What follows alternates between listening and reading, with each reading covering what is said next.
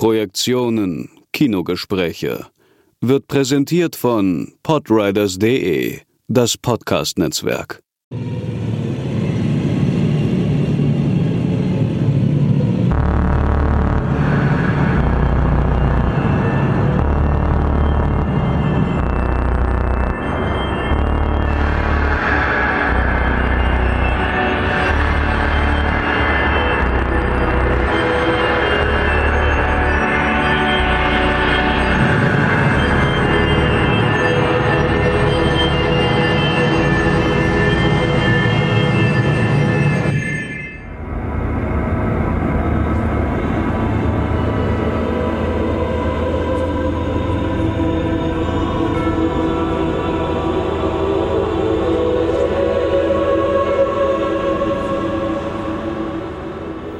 Den Film, um den es heute geht, haben wir bereits in Kassel auf dem Randfilmfest gesprochen, in unserem ersten Live-Podcast. Die Rede ist von Ken Russells The Devils. Dieser Film wird ja von einer unglaublich langen Zensurgeschichte begleitet. Bis heute ist der Film auch nicht vollständig zu sehen. Warner gibt einfach die Rechte nicht frei. Ist auch fraglich, ob die Aufnahmen überhaupt noch existieren. Über The Devils lässt sich wirklich sehr viel sprechen. Über Religiosität, über Begehren, über Machtstrukturen. Und der Film ist auch viel, viel mehr als eine reine Kirchenkritik, als die er oftmals gelesen wird. Genau darum soll es heute gehen.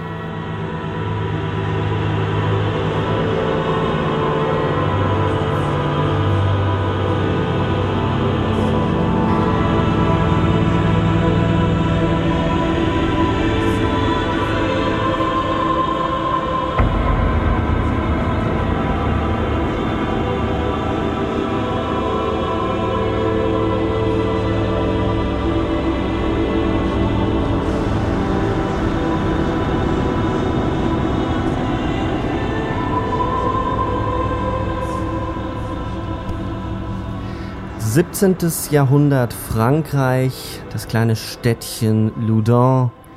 Dahin reisen wir heute.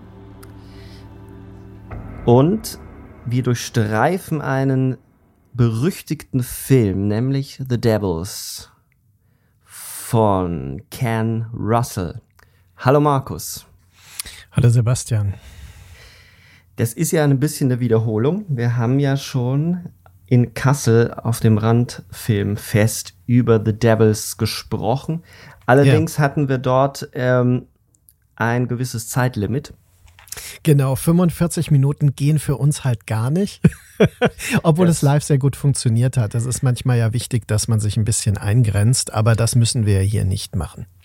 Das fiel uns in der Tat ein bisschen schwer, zumal dieser Film ja so viel bietet, äh, ja. die Hintergründe alleine schon mhm. aber auch der Film an sich, was da drin steckt an Machtkritik, an einem Nachdenken über Begehren, über Religiosität, das ist schon allerhand. Auf jeden Fall. Also es ist ein Film, der heute manchmal aktueller wirkt, als er vielleicht damals empfunden wurde, obwohl er natürlich auch die Zeit spiegelt, in der er entstanden ist. Und äh, das ist das Jahr 71 und äh, das Geburtsjahr von mir. und deswegen ist es immer besonders interessant, äh, Filme aus diesem Jahr zu diskutieren, weil ähm, ja, sie einfach genauso alt sind wie ich. Und ähm, ist immer eine merkwürdige Vorstellung zunächst mal dieses Ausweisen der Relevanz für heute, das wird ja so ein bisschen auch das Ziel sein dieses Podcasts, dieser Episode.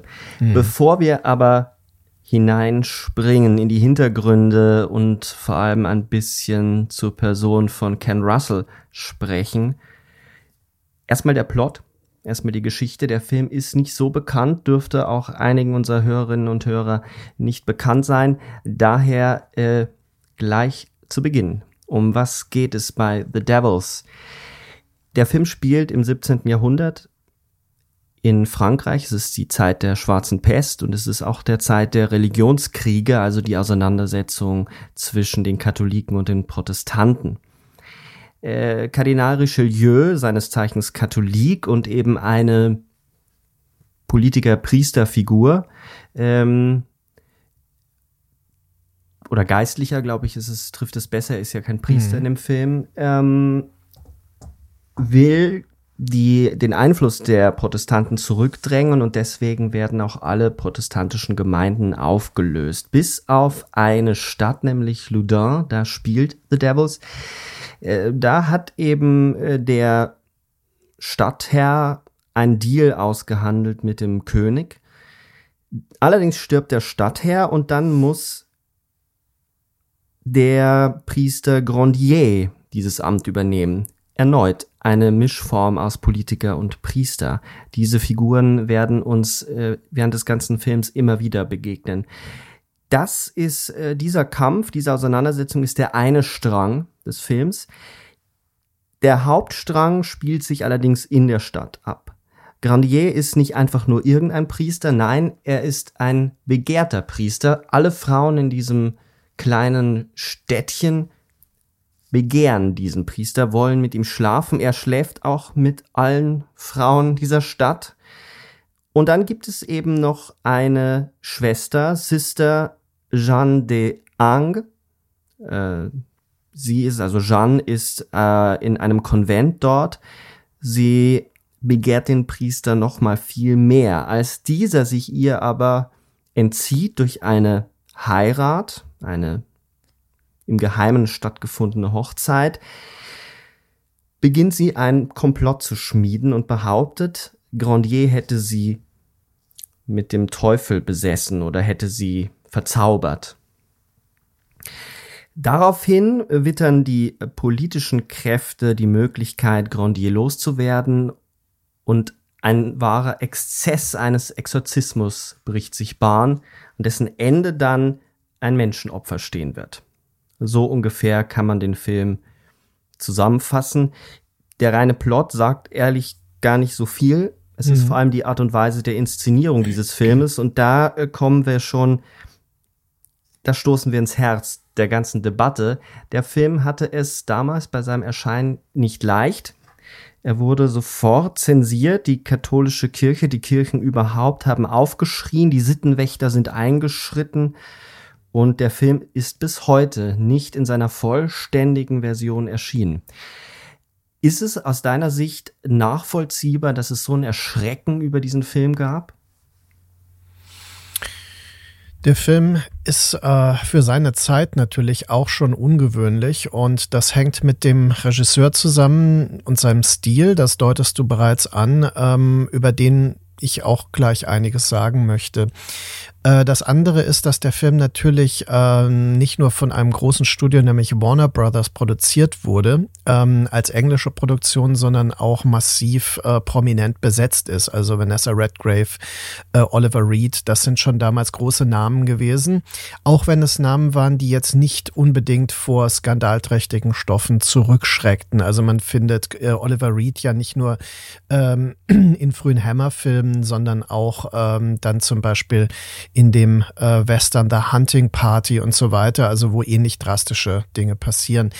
Also er war offen dafür, aber er war natürlich ein großer Charakterdarsteller. Und das wird auch äh, dem, so zum Vorteil des Films, dass er das ja zum Teil alleine tragen muss.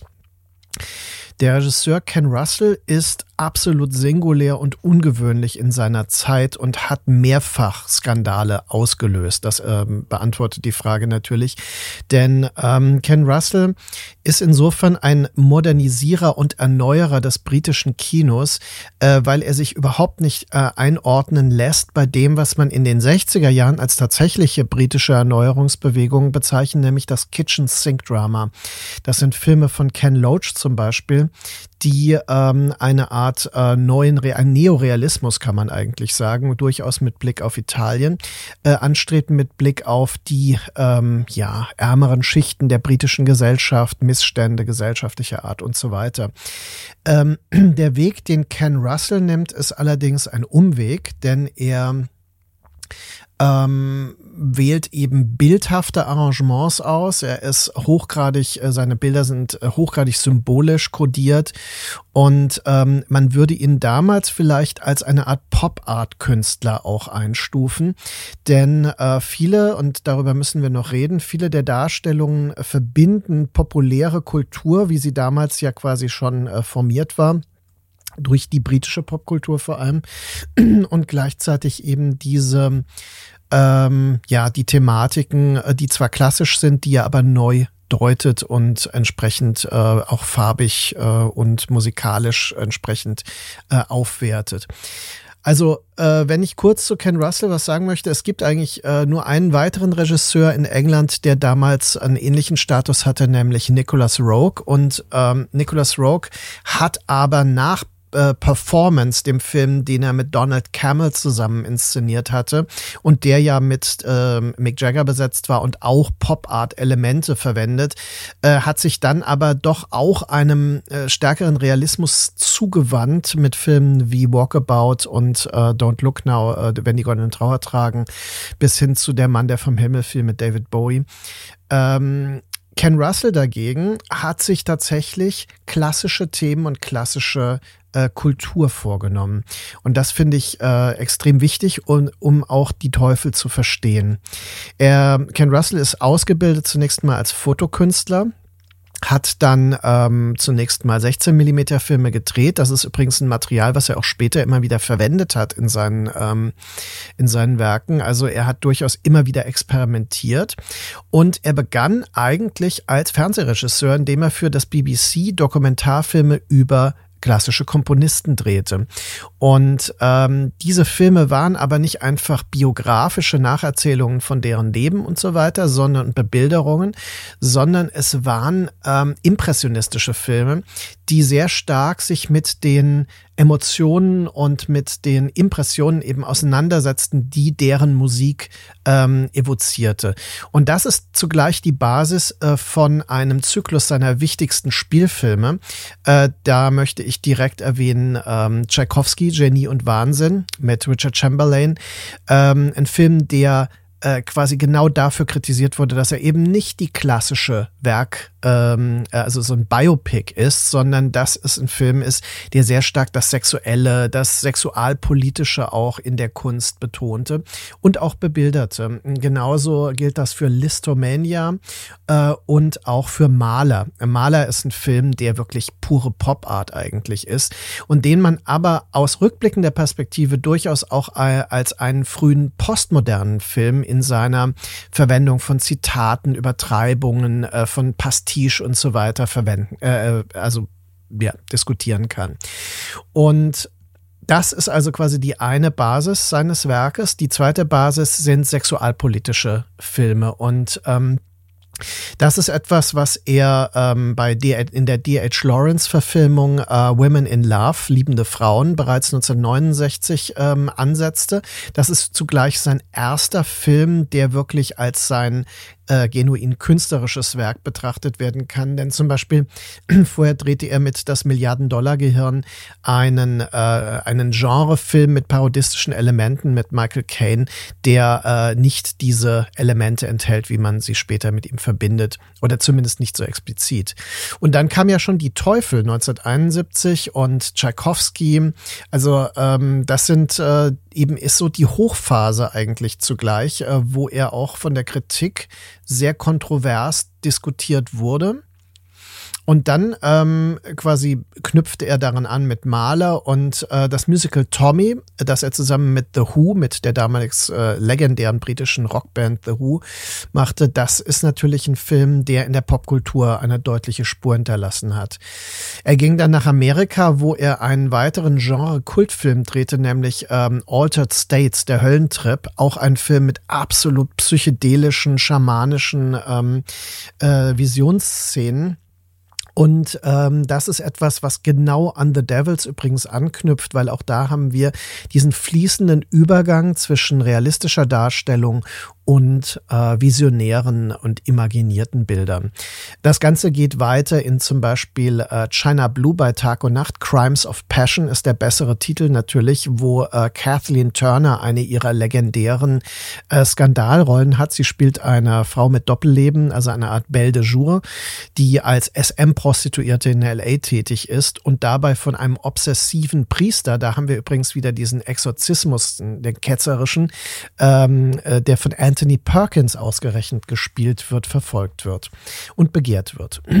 Und dann haben wir mit äh, Gothic von 1986 äh, einen äh, Gothic-Horrorfilm, das deutet der Titel schon an, über die Entstehung von Gothic Fiction. Es geht um diese Nacht am Genfer See, wo eben diese ganzen Romane dann und die Kurzgeschichten äh, inspiriert wurden. Und ähm, der Film ist genauso visionär.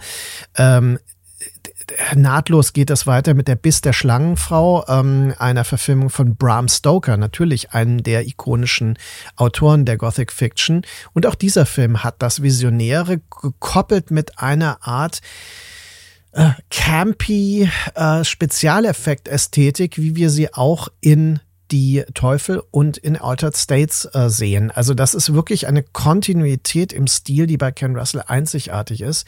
Und jetzt wird's äh, ein bisschen tragisch, denn tatsächlich ist äh, die Hure, äh, Whore, ein, ähm, das ist durchaus ein sozialrealistischer Film, zumindest tendenziell, von 1990, sein letzter großproduzierter Kinofilm. Danach bekam er nur noch vom Fernsehen äh, Budgets, hat dann bei Erotic Tales mal was gemacht oder äh, in dem äh, Episodenfilm Trapped Ashes, und einem Episodenhorrorfilm 2006, aber er hat es nicht mehr geschafft, wirklich seine großen Kinokonzepte umzusetzen. Es waren dann nur noch eben Fernsehstoffe oder selbstproduzierte ähm, unabhängige, auch undergroundige Filme. Ähm, die hohe Phase von Ken Russell ist zwischen 1969 und vielleicht 1986, kann man sagen. Da sind die großen Filme entstanden und er ist ikonisch vor allem für das 70er Jahre Kino in Großbritannien.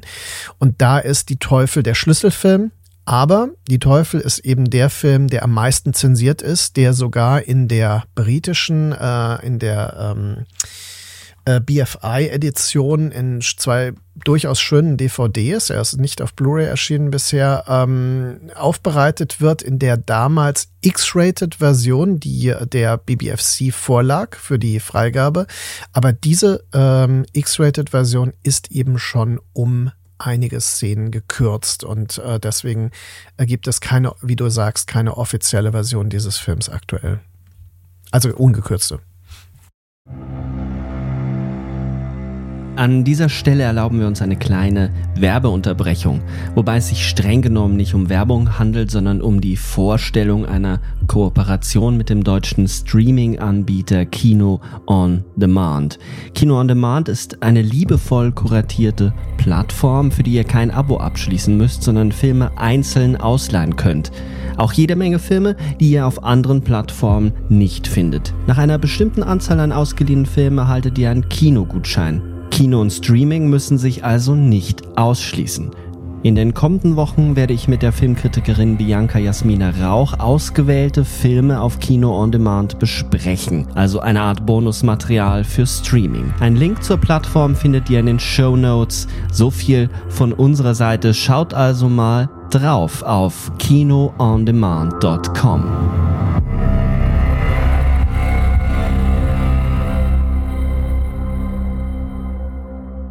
Es gibt in der Doku über den Film, die es auch bei YouTube gibt, von äh, Caramode, äh, oder der spricht darüber. Ähm, ich weiß gar nicht, ob er sie auch produziert hat, aber es ist, glaube ich, eine BBC-Produktion. Ähm, die gibt's bei YouTube, relativ schlechte Qualität, aber immerhin. Da ähm, spricht einer der Protagonisten, ich weiß es nicht, ob es einer der von der Zensurbehörde ist oder einer der Priester, die dort auch sprechen. Aber sie sagen, der Stein des Anstoßes war vor allem die Visualität, also die, die Sichtbarkeit, also das visuelle Medium Film, mhm. weil all diese drastischen Szenen der Überschreitung ja auch schon in dem Buch von Huxley enthalten sind. Insofern haben wir wieder, haben wir es wieder mit einer Frage der Diskretion oder des Indiskreten des Filmischen zu tun, wie wir es ja auch schon bei unserem Podcast über Gewalt ähm, festgestellt ja. haben, dass irgendetwas am Visuellen des Kinos die Leute mehr umtreibt, als das sich selbst vorstellen können, was auch eine Flucht sein kann vor der Drastik, die es bedeutet, vor der Körperlichkeit, die es bedeutet, mit so einer Drastik oder einer solchen Drastik ausgesetzt zu sein. Wir bewegen uns jetzt schon auf ein Thema zu, das äh, mit dieser Drastik und Überschreitung vor allem dieses Sakralen, dieses heiligen Ortes oder des Religiösen zu tun hat, nämlich dass dieser Film auch immer wieder in Verbindung mit Nunsploitation gebracht wird. Mhm. Ähm, Nunsploitation, das, äh, damit wird, wird also eine Reihe von Filmen bezeichnet, die immer äh, das, das Sexuelle mit der Nonne, mit, mit dem Kloster, mit dem, mit dem Heiligen verbundet haben und es auch entweihen, indem dort eine mhm. Lüsternheit Einzug hält. Kannst du, du kennst dich mit diesem Genre ja ziemlich gut aus, kannst du die Verbindung ziehen zwischen The Devils und Nunsploitation und schon ein bisschen drauf eingehen, was ist eigentlich der Reiz oder was hat die Leute, die diese Filme gedreht haben, daran interessiert, genau an jene Grenzen zu rühren, weil es schon auffällig ist, dass The Devils in eine Zeit fällt, in der die Hochphase der Nunsploitation mhm. äh, war. Ja. Also da muss man mehrere Prämissen machen. Ähm, zunächst mal, was ist überhaupt unter Exploitation-Film zu verstehen? Also Filme, die äh, ein bestimmtes Handlungs- oder inhaltliches Sujet äh, auf ihre Schauwerte hin ausbeuten. Das ist allerdings zugleich eine Kritik an diesen Filmen. Das würde ich äh, gar nicht mal äh, selbst so in Anspruch nehmen, sondern das ist einfach äh, für mich eine Feststellung, dass mhm. diese Filme mhm. das tun. Äh, denn es sagt nur nichts über die Qualität der Filme aus. Es gibt also im exploitativen Bereich Bereich durchaus äh, große Unterschiede. Ähm, dann ist es so, dass Nunsploitation würde ich nicht als ein Genre begreifen. Das ist eher ein Phänomen, das sich innerhalb von Genregrenzen abspielt. Und da wäre es nämlich äh, wirklich diskutierbar, äh, welche Genres sind das überhaupt? Ne? Wir haben hier Elemente des Melodrams. Wir haben Elemente des Historien. Melodrams, also des geschichtlich verorteten. Und wir haben Elemente des erotischen Films und dann mhm. manchmal auch sogar Übergänge zum Horrorfilm, wenn es dann um Inquisition und Folter geht. Es ist also ähm, durchaus ein hybrides Phänomen, der Nunsploitation-Film. Und dann gibt es sehr unterschiedliche Quellen und das ist auch sehr interessant, dass man bei vielen Exploitation-Konzepten ähm, durchaus äh, renommierte Vorlagen hat, die dann aber, wie da ist schon gesagt, auf ihre Sensation hin reduziert werden. Und äh, die Vorlagen von Exploitation sind erstmal in der Literatur und in der historischen Literatur auch zu suchen, denn wir haben natürlich äh, äh große Werke der Aufklärung wie Denis Diderots äh, Roman La Religieuse die Nonne, oder Gilles Michelets äh, La Sorcière, das ist jetzt nun die Hexe, aber auch dort wird äh, über äh, dieses Phänomen äh, aus Loudon ähm, geschrieben. Und äh, beide, Diderot und Michelet, sind wichtige Autoren der französischen Aufklärung. Und äh, das ist etwas, was ähm, sich auch auswirkt auf die Literatur von Marquis de Sade. Und da sind wir an einem ganz wichtigen Punkt, denn de Sade wird oft als eine Vorlage äh, behauptet von Exploitation, Sexploitation Filmen, äh, speziell wenn sie von Jess Franco sind, der auch einen Exploitation-Film ge gemacht hat. Und bei äh, Marquis de Sade haben wir natürlich die Kirche auch als ein Symbol für eine politisierte Machtinstitution. Also all diese Dinge sind die Voraussetzung dafür, dass mit der Lockerung von Zensurbedingungen überhaupt solche Filme gedreht werden konnten. Ich will noch äh, der Vollständigkeit habe darauf hinweisen, dass natürlich auch schon der Stummfilmzeit das Thema wurde in dem Film Hexan äh, von Benjamin Christensen zum Beispiel ist das ähm, eine ähm, Episode gegen Ende dieses Films, wo die Besessenheit der äh, Nonnen von Loudon äh, massiv äh, thematisiert wird. Also diese Verbindung Hexe und Nonne, das ist natürlich äh, wie Heilige und Hure, äh, wenn man diesen Vergleich äh, also abstrakt ähm, akzeptieren möchte, äh, ist so ein ähm, ein ikonisches Modell, mit dem diese Filme arbeiten auch. Und dann gibt es natürlich eine Reihe von Nonnenfilmen, äh, die auch vorher entstanden sind, schon in den 50er Jahren zum Beispiel, ähm, die das Ganze noch relativ äh, dezent andeuteten, was du eben sagtest, nämlich diese verdrängte Lust, die verdrängte Sexualität, die verordnete äh, Keuschheit äh, von Nonnen und Priestern und Pfarrern und so weiter, die dann sich im Geheimen Bahn bricht. Und da sind wir am wesentlichen Punkt, nämlich dieser Blick hinter die Türen. Behind Convent Walls ist der britische Titel eines ähm, solchen Nunsplantation-Films wo eben der Blick in das, in das private äh, des Heiligen, des vermeintlich Heiligen geworfen wird. So, und ähm, wenn wir jetzt konkrete Filme, die Nonne von Monza ist natürlich ganz explizit mehrfach verfilmt worden, ist ähm, eine solche Sittengeschichte äh, aus den äh, wie heißt das, aus den Archiven des Vatikan, die verbotenen Schriften. Ne?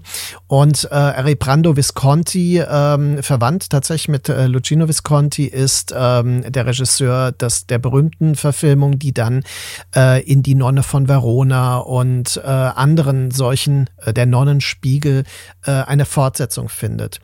Der Erfolg oder zumindest die Aufmerksamkeit, die die Teufel von Ken Russell auf sich zog, ist ein weiterer Boost gewesen für diese äh, Tendenz, so dass man also wirklich um das Jahr 71, 72 da eine ganze Reihe solcher Filme international findet. Das setzt sich dann auch bei prominenten Regisseuren wie Valerian Borowczyk äh, und so weiter dann auch äh, eine Zeit lang noch fort, ähm, bis dann so das süße Leben der Nonne von Monza in den 80er Jahren so diese, äh, das also wirklich dann auch äh, verebben ließ.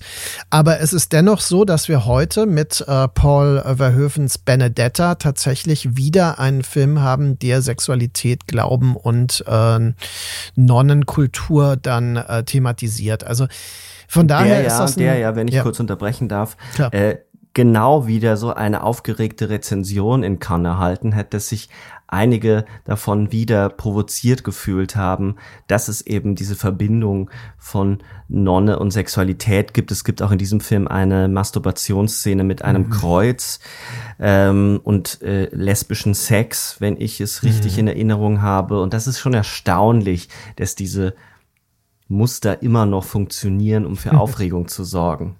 Mhm. Ja, absolut.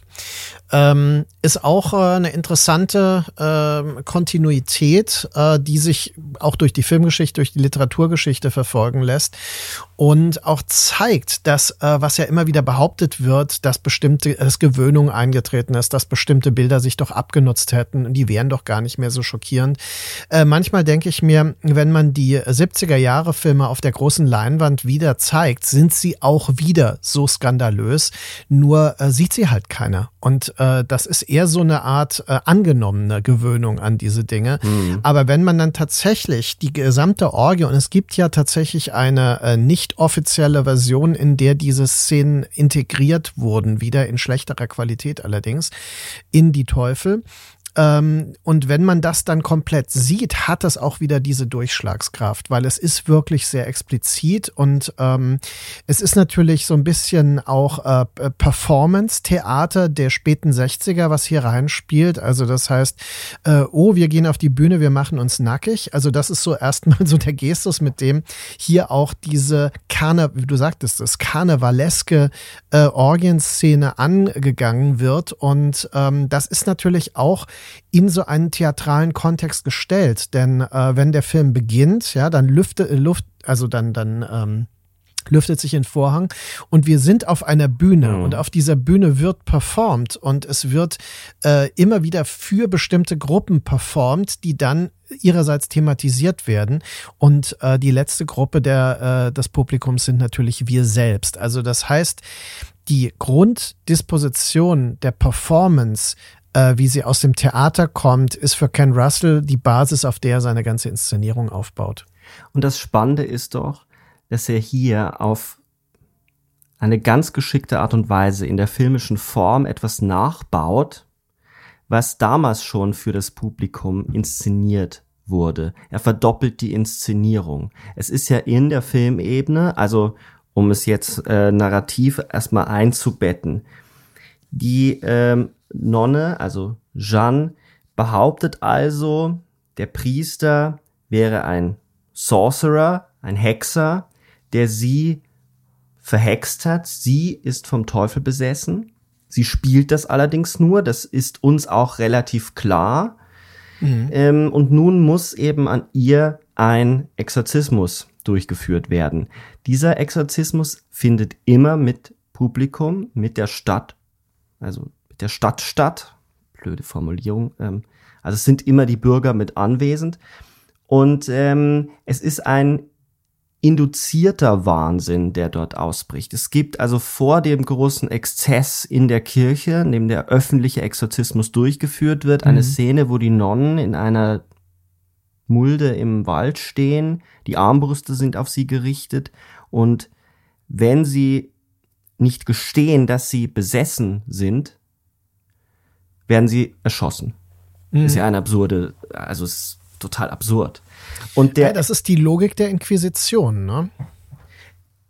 Und es wird noch verrückter, weil nämlich der Exorzist, äh, im Film heißt der Barret, ähm, ihnen dann befiehlt, besessen zu sein. Und sie sollen, also er ist wie der, der, der Regisseur, der genau. das Besessene inszeniert.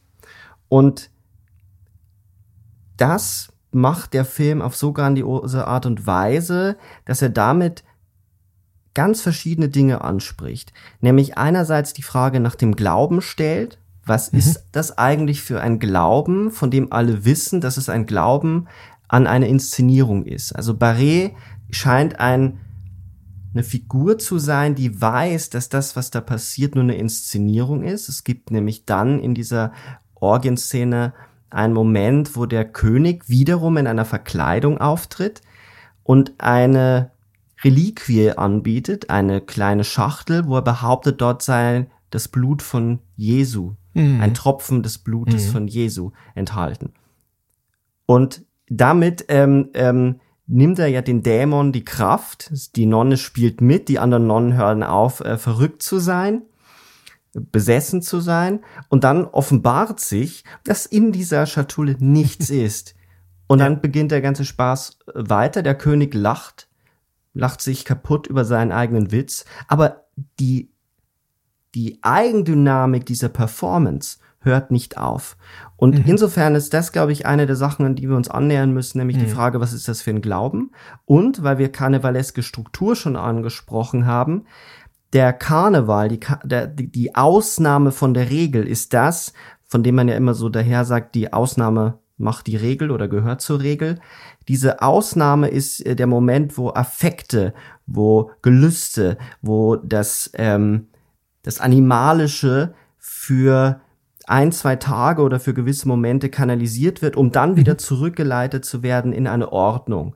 Und auch darüber muss, äh, müssen wir sprechen. Was ist das für eine Macht, eine politische Macht, hm. die immer schon auf Distanz zu dem steht, was sie vorgibt zu glauben?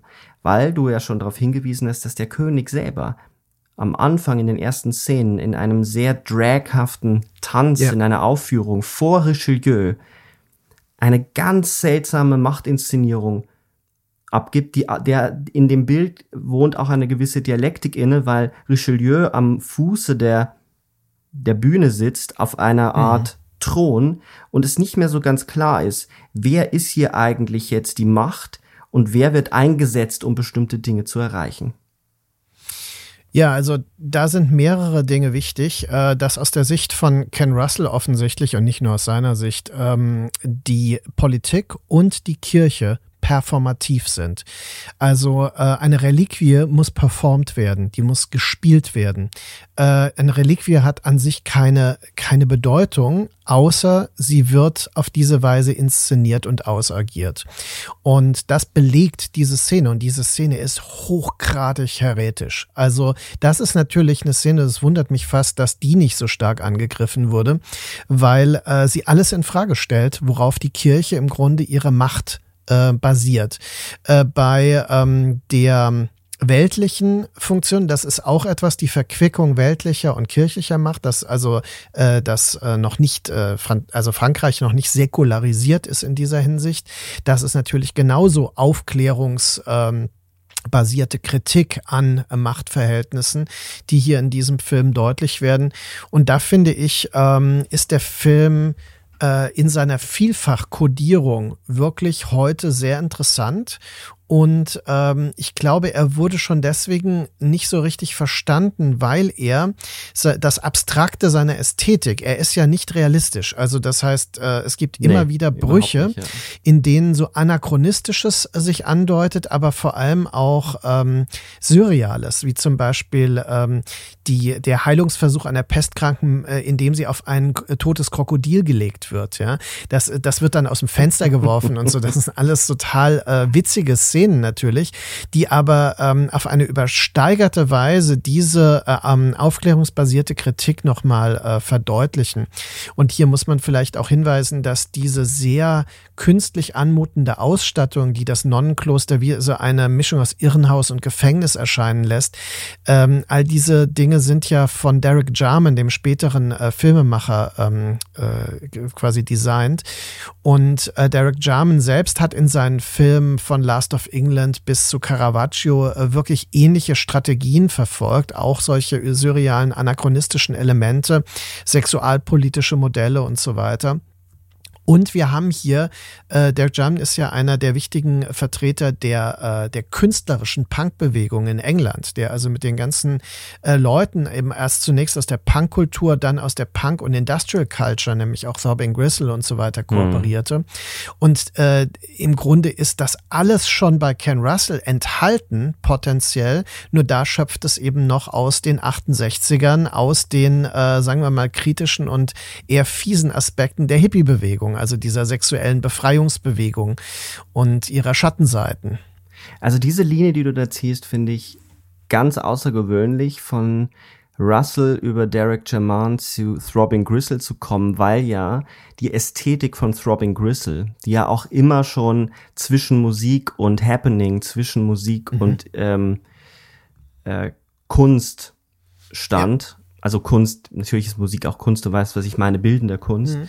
äh, immer auch eine Ästhetik der Entweihung war.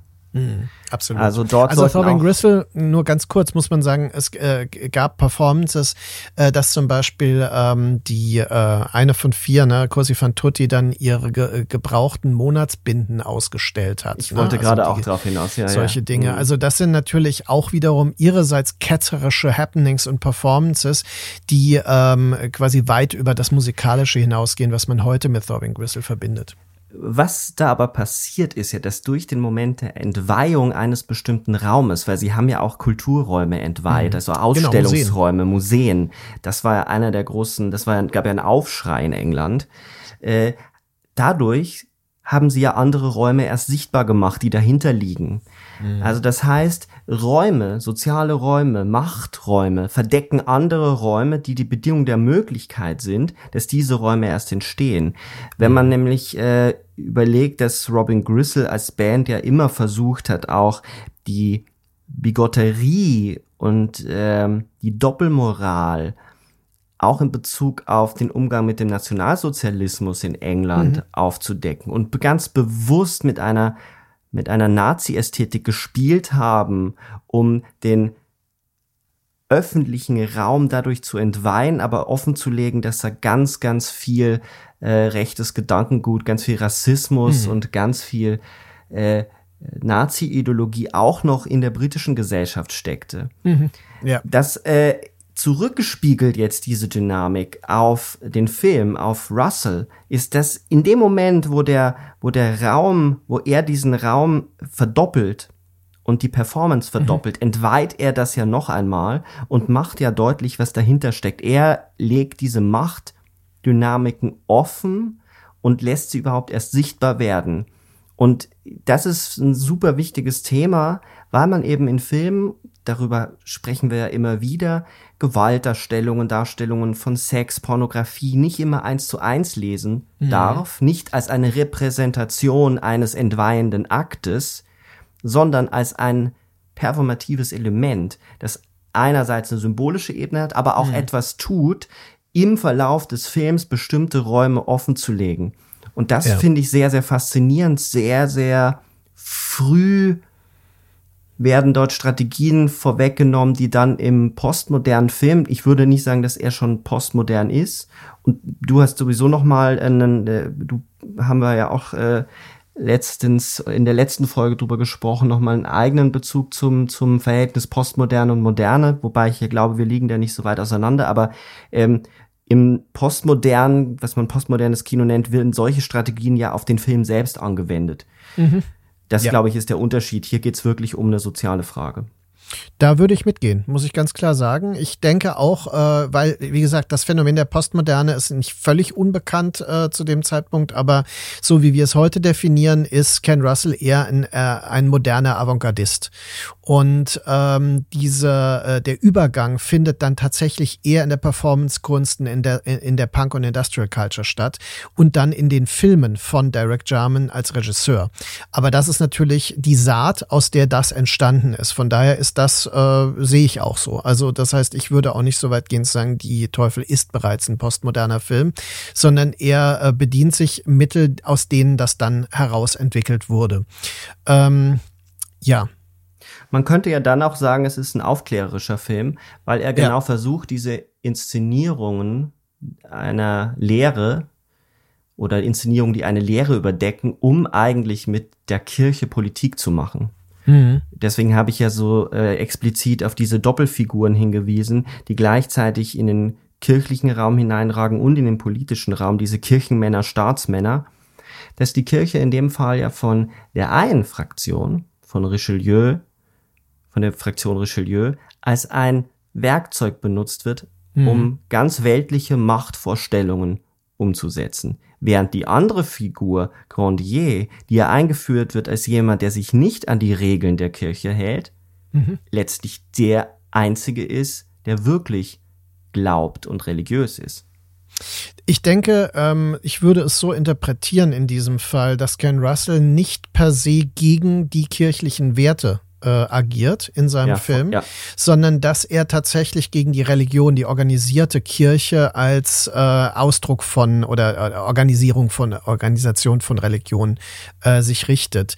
Und äh, denn diese Organisation ist missbrauchbar. Und das ist etwas, was deswegen hochaktuell ist, weil wir es zum Beispiel äh, sehen, wie es gehandhabt wird im arabischen Raum, islamischen Staat und so weiter und in Amerika mit fundamentalistischen Christen, die sich eben mit den Republikanern verbünden und dann äh, ja solche politischen Agenten verfolgen, wie zum Beispiel ähm, das Abtreibungsrecht in Texas zu verschärfen, mit mhm. dem Argument, dass sie aus ihrer Interpretation von Religion dann wiederum beziehen und so weiter. Also ich denke, da ist Ken Russell tatsächlich äh, an einem Puls, der ähm, einen Film hervorgebracht hat, den man heute wieder als eine aktualisierbare Kritik oder aktuelle Kritik wahrnehmen kann und muss.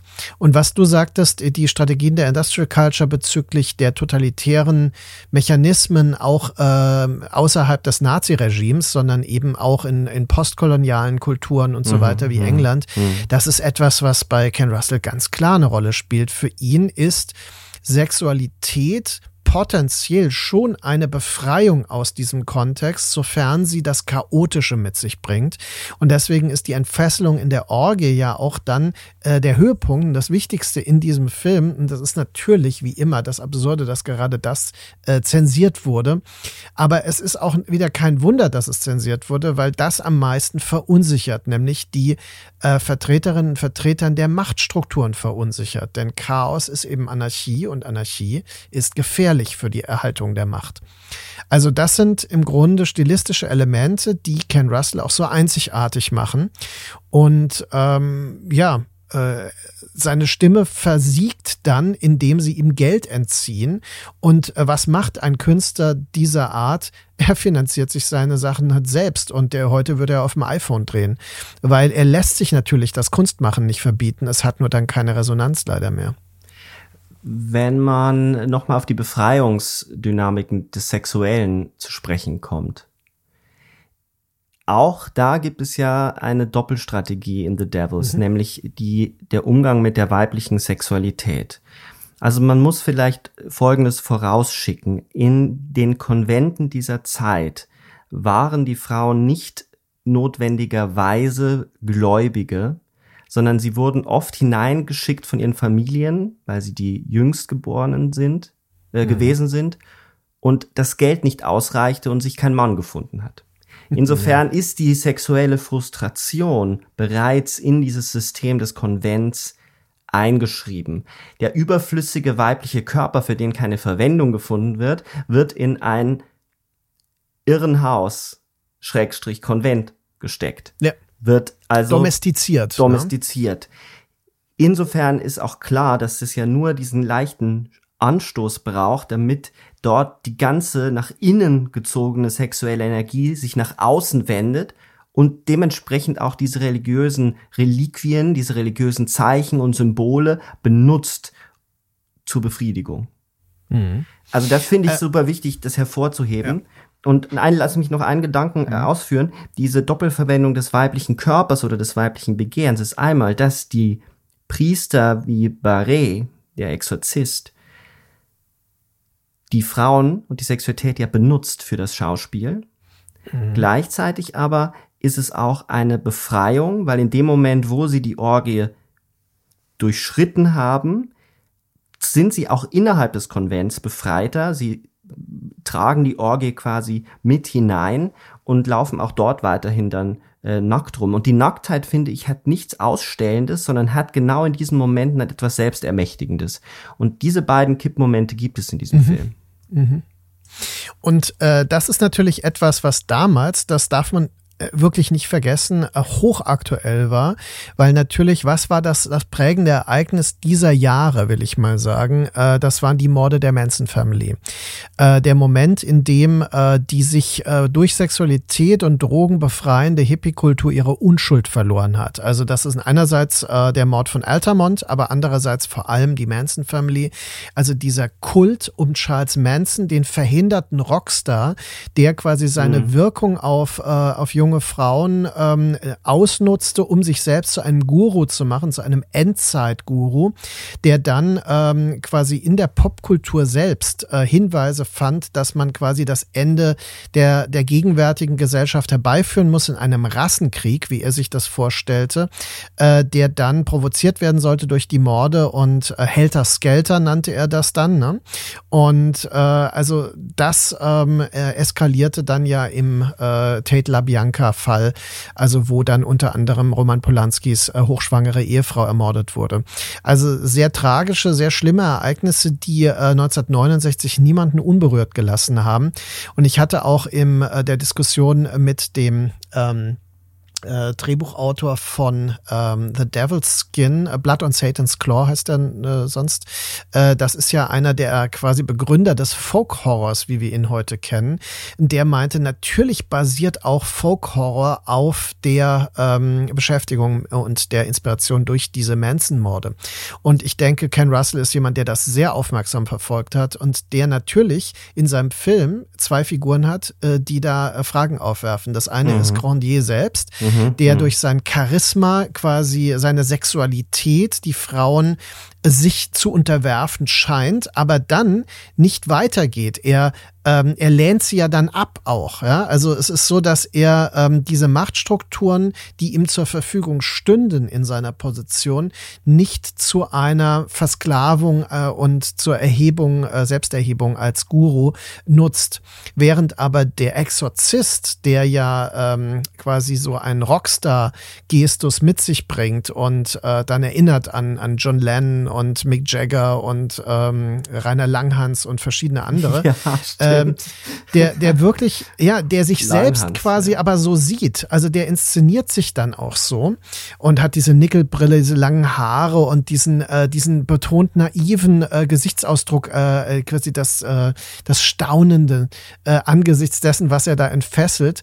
Und äh, das sind beides Figuren, die in einem Verhältnis stehen zu diesem, äh, diesem negativen Idolkult, den die Manson Family in der Populärkultur damals hinterlassen hat. Und das würde auch ein bisschen verweisen, wie der Film dann mit dem Ende umgeht, nämlich diese Idee, dass er das, das apokalyptische Modell mitdenkt. Ne? Dass also auch äh, Leute wie Charles Manson natürlich auch in ihrer Weltsicht da äh, äh, propagierten. Und äh, also die Zerstörung einer Gesellschaft äh, mit der Idee, etwas Neues daraus äh, zu formen. Genau, denn wie endet der Film? Also ähm, Grandier wird auf dem Scheiterhaufen verbrannt.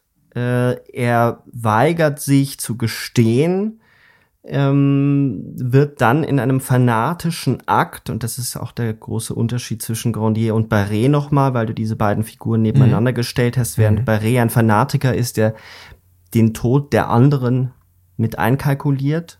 Ja.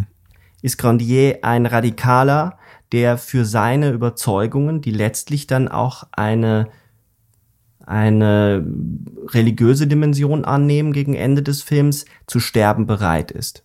Er ist der Radikale, der zu sterben bereit ist für seine Überzeugungen.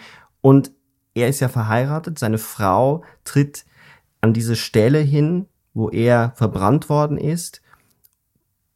Alles liegt in Trümmern und sie tritt dann über die Trümmer hinweg durch ein Loch in der Stadtmauer mhm. ins weite Feld gleichzeitig, also es ist ein statischer Shot, äh, sehr untypisch für den Film, der sonst sehr hektisch gedreht ist ähm, und sehr schnell auch geschnitten ist mitunter. Mhm. Ähm, das Bild wird entsättigt und sie tritt hinaus und man sieht die Ferne und sie geht von dann. Und in der Tat ist es ein apokalyptisches Bild, es äh, wahrscheinlich, wenn man jetzt Zeit hätte, könnte man sogar mit Walter Benjamin und dem Engel der Geschichte herumspielen, der vom, mhm. äh, der nach zurückblickt, die Flügel geöffnet, der Wind der Geschichte bläst ihm in die Flügel und äh, er sieht vor seinen Augen die Vergangenheit und nur Trümmer, die er wahrscheinlich mhm. selbst produziert, weil er ständig nach vorne. Mhm. Also ein viel diskutiertes Bild in der äh, Philosophie und der Kulturwissenschaft. Und man könnte natürlich jetzt äh, darüber nachdenken, wohin geht sie und was tut sie. Die alte Ordnung ist zerbrochen. Und ich denke schon, dass viel dafür spricht, hier einen optimistischen, eine optimistische Interpretation vorzuziehen, dass hier die Aufklärung beginnt. Das ist ein mhm. Bild, in dem die alten Mauern eingerissen sind, auch unter Blutopfern. Mhm. Und dann das könnte man jetzt auch feministisch interpretieren, dass eine Frau ist, die dort in die Zukunft mhm. geht, die sich befreit hat, nämlich auch aus diesen Zwängen des Konvents. Dann beginnt nämlich all das, was wir haben auch schon diese, die, den Einbruch einer, einer alltagsreligiösen Symbolik äh, besprochen. Du hast es also angesprochen, dass Barret aussieht wie John Lennon. Also auch, man könnte sagen, er verweist dort schon auf die sexuelle Befreiung, ähm, die natürlich über die Frauen auch mhm. geht. Ähm, ich finde es aber dabei äh, interessant, dass er in dem Moment äh, die Farbe aus dem Film nimmt, dass er, dass er den Film entsättigt, wie du sagst, ja.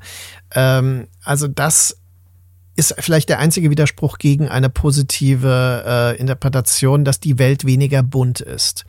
Und äh, das ist ein bisschen eine Perversion, weil natürlich ist der Film sehr bunt also das ist auch verstörend für manche, weil viele mhm. sich, glaube ich, so ein bisschen so eine Simulation des Mittelalters oder so vorstellen, wie man sie aus äh, Filmen von, äh, wie vielleicht Verhoevens Flash and Blood oder äh, anderen Sachen kennt. Aber das ist ähm, hier ja wirklich so, so demonstrativ theatral bunt, ne? auch durch die Kostüme und äh, so weiter unterstrichen. Und das ist etwas, was er dann rausnimmt. Ähm, er hat auch diese Räder, auf die die ähm, äh, Leichen geflochten werden die so auf so Stecken ne, mhm, mhm, ähm, sind, also oder auf so Pfählen. Und das sind ja alles äh, Verweise, die man äh, ja schon historisch kennt, die aber vor allem auch mit Leuten, mit Tyrannen verknüpft sind, wie zum Beispiel ähm, äh, Wladimir Dracul, dem Vorbild für Dracula. Ne? Mhm. Ne? Also, der Pfähler. Äh, der Pfähler, genau. Äh, das sind alles solche Elemente, die, äh, die da mitschwingen. Und äh, ja, ich denke auch, Ken, Ken Russell ist kein naiver Filmemacher, sondern er ist ein, ähm, ein dionysischer und ekstatischer Filmemacher, äh, der vielleicht mit dieser Entsättigung auch eine Nervenberuhigung zunächst mal verbinden mag, die dann ähm, in die, die Idee der Aufklärung mündet, aus der dann etwas Neues entsteht. Also es ist wirklich vieldeutig, aber das ist auch kein Fehler. Also das würde ich dem Film auch nie vorhalten, dass er da äh, vieldeutig bleibt. Ja, man könnte ja noch sagen, dass in, der, in dem Moment der Entsättigung er genau diesen Effekt erzielen will. Du nennst es Beruhigung. Man könnte sagen, er entzieht dem Film das Theatrale und äh, mhm. gibt dort wirklich ein ernsthaftes Statement ab, dass er sagt, hier ist, äh, jetzt ist erstmal vorbei. Die Show ist vorbei. Die Show ist vorbei. Ja, und es das wird stimmt. ein anstrengender ja. Weg werden. Es wird Ja. ein anstrengender Weg werden, in dem aber eine Hoffnung liegt oder eine, Mhm. eine Öffnung. Also es ist insofern schon richtig, dass er da sehr realistisch rangeht und jetzt nicht eine Befreiung feiert. Das würde ja auch im Hinblick des, dessen, was passiert ist, gar nicht gehen. Insofern finde ich, steckt beides in dem Bild und er hat ja auch äh, bewiesen, also oder diese Interpretation zeigt sich ja auch bis heute, dass die Aufklärung nicht unbedingt nur von Fortschritt geprägt war, sondern auch von Rückschritten geprägt ist. Ja, absolut. Ich meine, letztendlich, äh, wir befinden uns in einer Phase, die, die den Holocaust noch vor sich hat und so weiter. Äh, und das sind ja Dinge, die auch mitschwingen. Es gibt ja Bilder äh, von diesen äh, Pesttoten oder äh, anderen, ähm, also quasi Körperbergen und so weiter, die eine Ikonografie des Holocaust auch äh, mitdenken. Also das ist schon alles mit in dem Film. Und deswegen denke ich auch weiterhin, dass äh, für Ken Russell ist äh, die Kirche und äh, der damalige Staat eher ein Bild für eine überzeitliche, übergeschichtliche äh, Machtstruktur, die er kritisieren möchte. Und deswegen ist der Film bis heute so aktuell und wahrscheinlich aktueller, als er damals war, weil diese ganzen Verbindungen, die, die hineinbrechen, die lesbar werden, eben weil der Film nicht mehr in seinem historischen Kontext steht, sondern weit darüber hinaus ragt und diese Spuren und Vorausweisungen für uns manchmal jetzt erst lesbar werden, auch unsere Zeit reflektieren lässt, wie Machtstrukturen funktionieren, wie die Domestizierung von Sexualität, du hast Texas angesprochen, das sind ja auch äh, Dinge, die wir uns jetzt bewusst machen müssen und eben auch bewusst machen müssen, dass ähm, eine Figur wie Donald Trump ein Fanatiker ist. Eine Figur, die den Tod anderer gerne in Kauf nimmt. Also als er die Menge aufheizt, äh, ist Mhm. der Tod äh, oder das mögliche Sterben anderer einkalkuliert. Diese, er hat ja selber auch, obwohl er mit Religion gar nicht so viel zu tun hat, dieser Mann, äh, dann ganz oft auf religiöse Motive zurückgegriffen in seiner Amtszeit. Also dieses berühmte. Ja, Bild. Performing Religion. Genau. Als er äh, einmal die Straße frei, äh, also mit Gewalt Genau. freischaufeln lässt, um dann äh, vom Weißen Haus zu dieser Kirche zu gehen, um dort äh, erstmal die Bibel falsch rumzuhalten, was auch schon interessant ist, und dort ein Propagandabild zu machen, das ihn als äh, ein Mann der Kirche präsentieren soll. Das ist genau das, was Ken Russell eigentlich in seinem Film vorführt. Also die Art, diese Tendenz, etwas zu performen und damit wahr erscheinen zu lassen und gleichzeitig eine Opferlogik, die Logik des Blutopfers, die totalitären Strömungen an sich eingeschrieben ist. Also das heißt, wenn die Kirche eine Märtyrerin oder einen Märtyrer braucht, dann geht sie buchstäblich über dessen Leiche. Und äh, das ist etwas, was der Film vorführt an äh, Grandier, Grandier. Denn ähm, es ist nicht zufällig, dass äh, wir seine Folterung zum Teil, als zumindest in einer sehr expliziten Einstellung, äh, wo die Beine Mhm. zerstört sind, Ja. äh, vorgeführt bekommen. Dann muss er ja, weil seine Beine zerstört sind, kriechen zu dem Hinrichtungsplatz, ja, wird da noch misshandelt und äh, während er bereits brennt und seine Haut Blasen wirft, plädiert er noch für seine ähm, ethische Haltung. Also das sind äh, im Grunde ganz klare Märtyrer-Momente, die für die Kirche ganz andere Bedeutung bekommen könnten. Aber dann würde er wahrscheinlich zu einer Reformkirche äh, aufrufen in dieser Logik und deswegen ist er dann umso gefährlicher. Also das heißt, äh, die ähm, der negative Märtyrer im Sinne der Kirche ist noch gefährlicher als äh, jemand, der sich nur so äußert und kritisiert. Man könnte doch mit folgendem Bild dann schließen, nämlich dass äh, die Orgie, der Orgie durchaus eine politische Dimension innewohnt und wir uns äh, Gedanken machen müssen darüber, wo heute eben diese Orgien stattfinden. Da gäbe es, glaube ich, viele Anknüpfungspunkte, die mir jetzt intuitiv einfallen. Also die Twitter-Orgien von Trump, überhaupt die sozialen Medien als ein Platz des Orgiastischen, des, äh, über, der Überkommunikation. Mhm. Ähm, und man könnte jetzt an dieser Stelle aber mit äh, Baudrillard schließen. Äh, mhm. Die Transparenz des Bösen beginnt ja mit der Orgie, ein Buch von Baudrillard, wo er sagt, ähm, die Orgie ist jetzt vorbei, aber was passiert eigentlich nach der Orgie und wer räumt eigentlich auf? ähm, ich glaube, das hat er so nicht geschrieben, das war jetzt von mir hinzugefügt. Über diesen Film könnten wir, glaube ich, jetzt noch sehr, sehr lange sprechen, als eine Einführung, Hinführung zu dieser Tiefe, die der Film birgt, würde ich es an dieser Stelle, ich würde es an dieser Stelle damit belassen mhm. weil sonst zu einer absoluten Überforderung führt. Das ist so ein reichhaltiger Film. Ich bin sehr, immer noch sehr irritiert. Ich, also mich verfolgt der Film, das muss ich gestehen. Mich verfolgt der Film, weil es, weil er hängen bleibt in seiner, in seiner Eindringlichkeit, in seiner Poppigkeit, mhm. aber auch in seiner Brutalität ist das ein absolutes ja. Meisterwerk des britischen Kinos und des, des, des Kinos an sich.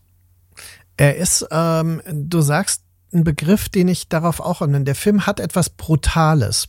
Ähm, also er hat eine Rücksichtslosigkeit, mit der er uns als Publikum auf performative Weise konfrontiert mit äh, seinem Konzept.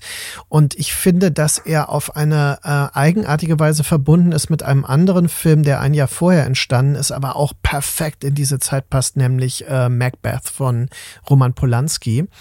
Äh, das ist ein Film, der hat einen stärkeren historischen äh, Naturalismus in seiner Darstellung, der aber eine ähnliche Rückhaltlosigkeit in der Darstellung von Exzessen und Machtmissbrauch äh, exerziert. Und das finde ich ähm, sehr interessant, wenn man den Film in diesem historischen Kontext begreift und dann daraus herleitet und, wie wir es jetzt gemacht haben, auf die Gegenwart anwendet. Und ähm, äh, ja, ich denke auch, äh, man ist da an einem interessanten Punkt. Der nächste äh, sollte eigentlich sein, dass dieser Film eine äh, öffentliche ähm, Präsenz als äh, restauriertes Kunstwerk bekommt, dass er in Kinos wieder zu sehen ist, dass er äh, ungekürzt auf Blu-ray erscheint und entsprechend auch wieder in großem Publikum zugänglich ist, was Ken Russell ja leider, der ist ja 2011, glaube ich, verstorben, leider nicht mehr erleben konnte. Und ähm, das, glaube ich, aber wäre ein großes Projekt. Ich hoffe sehr, dass dass sich das irgendwann irgendwie umsetzen lässt. Und ich äh, prophezeie jetzt schon, dass wir auf diesen Film, auf dieses Thema wieder zu sprechen kommen, wenn Benedetta, Paul Verhoevens Film, erscheinen wird. In diesem Sinne, die Orgie ist vorbei. Was tun nach der Orgie? Bis bald. Tschüss.